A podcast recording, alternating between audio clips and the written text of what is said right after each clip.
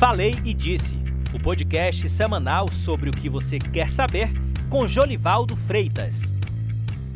Todo mundo achava que o Covid ia destruir a África, mas passados oito meses do início da pandemia, com o mundo registrando mais de um milhão de pessoas mortas pela doença e mais de 33 milhões de casos, o continente africano surpreende.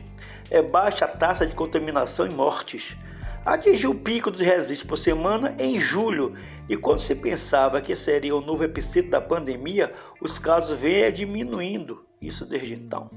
São mais de um bilhão de pessoas no continente africano e somente um milhão e meio de casos de Covid foram registrados.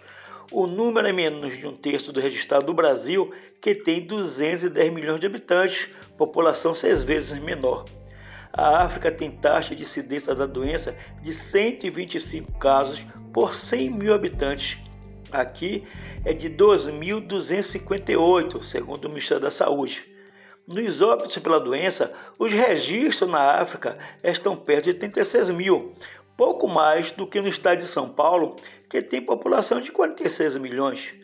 Pasmos, os pesquisadores em consenso mundial reconhece que a situação da Covid na África é mais que surpreendente.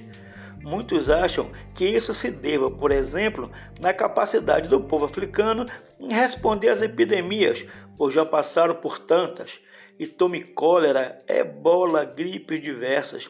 Os governos estão acostumados por lá a planos de emergência. Claro, não se pode destacar ou desculpe, descartar a capacidade de imunidade da população afetada por tantas doenças. Isso é o que observam os cientistas.